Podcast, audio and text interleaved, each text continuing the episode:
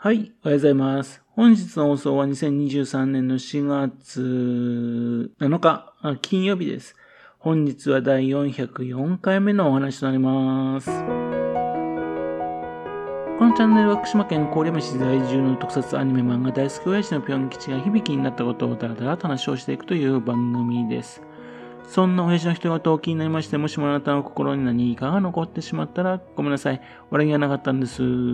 不幸にこの番組に興味持ってしまったら、ぜひ今後もごひいきのほどよろしくお願いいたします。深谷かほるさんのね、エデンの東北っていうね、漫画本がですね、Kindle のね、 Unlimited 読み放題になったみたいですね。嬉しいです。私この本大好きなんですよね。いつでもですね、パッとね、エデンの東北読めるっていうのはこれは嬉しいですね。で、栗本薫さんっていう方のね、あのグイン・サーガっていう小説。そちらの方もですね、あの正伝130巻、それと外伝22巻がですね、こちらも Kindle のね、 Unlimited でね、読み放題になったそうなんですよね。というわけでね、今回はですね、栗本薫さんの思い出っていうか、グインサーガーについての思い出の話をちょろっとしたいと思ってます。栗本薫さんがね、亡くなってもう14年ですね。早いですね。栗本薫さんが書きましたですね、グイーンサーガのね、ほとんどはですね、読んでますし、グイーンサーガの前に書いたですね、トワイライトサーガっていうね、グイーンサーガのね、からあの1000年ぐらい後の話なんですかね。えー、でも書いたのはね、グイーンサーガより前の時代に、時に書いたやつなんですね。そちらの方なんかも持ってます。グイーンサーガのほとんどを持ってるし読んでるって言ったのはですね、実を言うと130巻あるうちのですね、120巻を超えたあたりでね、グイーン、グイーンサーガを読むのをね、中断したからなんですよ。グイーンサーガっていうのはね、1979年9月からですね、あの発行されましたヒロイックファンタジーなんですね。書かれたのはですね、2009年の5月まで書かれてましたから、約ですね、30年間ね、書かれたんですよ。そのね、あの30年間のうちですね、約28年間ですね、読者としてね、ずっと読み続けたんですね、私ね。自分にとってもですね、あの、グイン・サーガって非常にですね、大事な作品であるんですね。今回ですね、 Unlimited ってね、読むことができるっていうね、ちょっとしみじみとしております。自分がですね、グイン・サーガを読むのをね、中断した理由というのはね、100巻で終えるって話だったんですかね。それはですね、120巻を超えてもですね、まだ終わる予定がないっていうんでね、これはまあ、いつになったら終わるのかわかんないからっていうんでですね、それは第一番目の理由だったんですね。それからですね、ヒロイックファンタジーを読んでいたのに、ヒロイックファンタジーの要素がですね、どんどんどんどん減っていったことなんですね。主人公のね、グインがね、登場しないのもね、普通になりましてね。そして三国志風になるのかなと思ったらですね、その三国志風なのもですね、あの、あんまり進まなくてね。やたらですね、あの、登場人物のナリス様っていうのがいるんですが、アルドナリスって方がいるんですが、そういう人がですね、非常にかっこいい、ね、そういう話が多くなってきましてね。本編よりですね、栗本さんのね、後書きに何書いてあるのかなっていう方ばかり気になるようになりましてね。これは自分で読みたかったね、ヒロイックファンタジーと違うと思ったんですね。それでですね、120巻ぐらい過ぎたところでね、読むのをやめてしまったんですよ。その読むのをやめてからね、約2年後にですね、栗本薫さんね、病気で亡くなったんですね。というわけで、今なりね、栗本さんが書いた部分のね、えー、最後の方の部分、それは読んでおりません。グイーンサーガが出た時のね、衝撃が非常にですね、あったんですね。単行本としてね、出て、1979年ですけども、すぐに読みましてね、これはすごいと思ったんですね。あのー、英雄コナンシリーズってありましてね。それと CL ムーアのね、ジレルシリーズってあります。ジレルっていう小説ありまして。それぐらいしかね、実際問題としてはヒロイックファンタジー読んでなかったんですよ。野田正宏さんとかね、荒牧博さんとかね、その辺のあの解説とか読んでね、もうしっかりとね、ヒロイックファンタジーを知った株になってましてね。先生高千穂遥さんのね、美獣シリーズ、ね、それをちょっと読んだっきりです。日本初のね、ヒロイックファンタジーをね、美獣シリーズ化ですがね、あるいはあの、豊田有常さんのね、大和健っていうシリーズありますからね。それは読んだことあるんですが、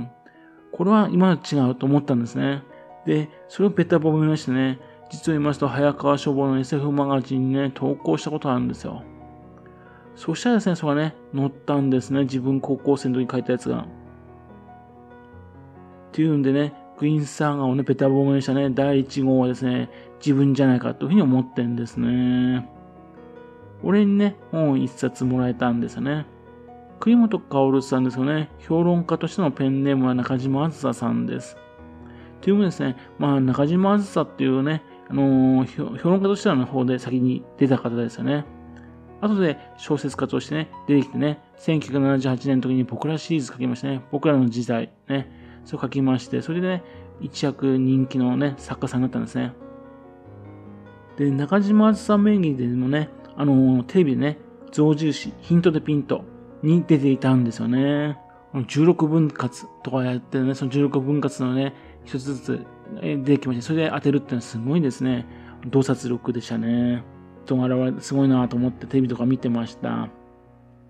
そのくせですね、本人はね、あの、テレビにはね、見ないんですよね。テレビは出るもんでね、見るもんじゃないとかね、自分で言っちゃってるんですね。あと、ラジオ番組でね、早川書房がですね、早川 SF バラエティという番組持ったんですよ。その司会とかもしていたんですね。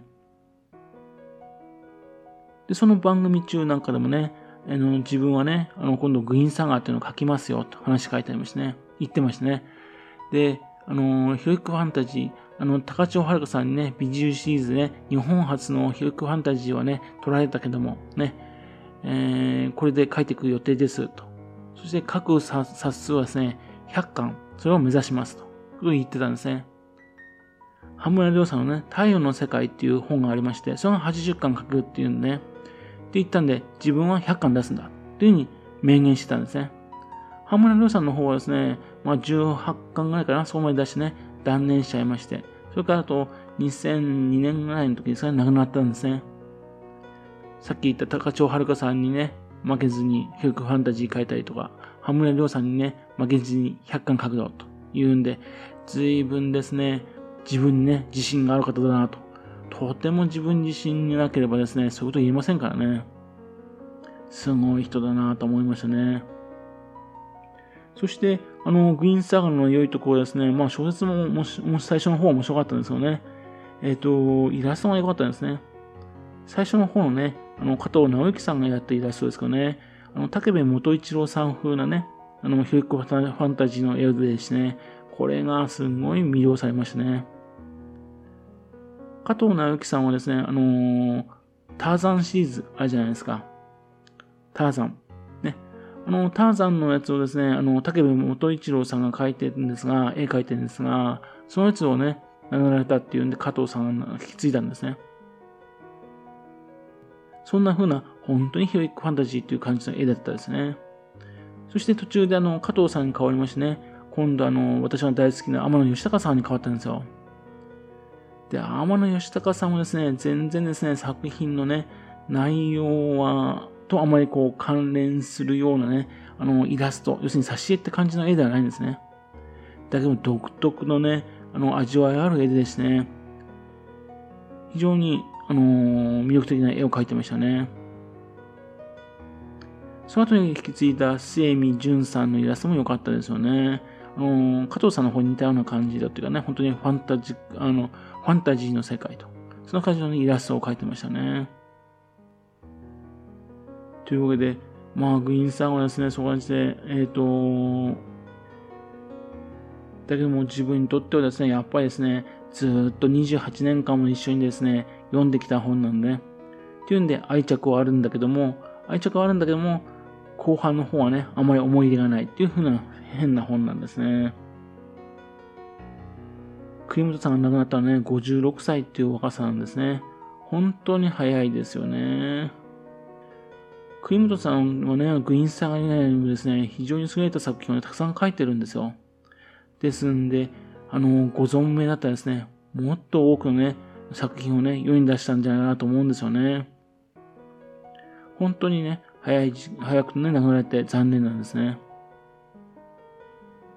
今度ですね、あのー、Amazon リミテッドになったってことでね、Amazon、Kindle リミテッドになりましたんでね、ちょっと自分のね、あのー、残り10冊がないですかね、そちらの方ちょっとチャレンジしてね、読んでみようかなというふうに思っています。はい。それではまた次回よろしければぴょん吉のお宝話にお付き合いくださいね。本日もお聴きくださいまして誠にありがとうございました。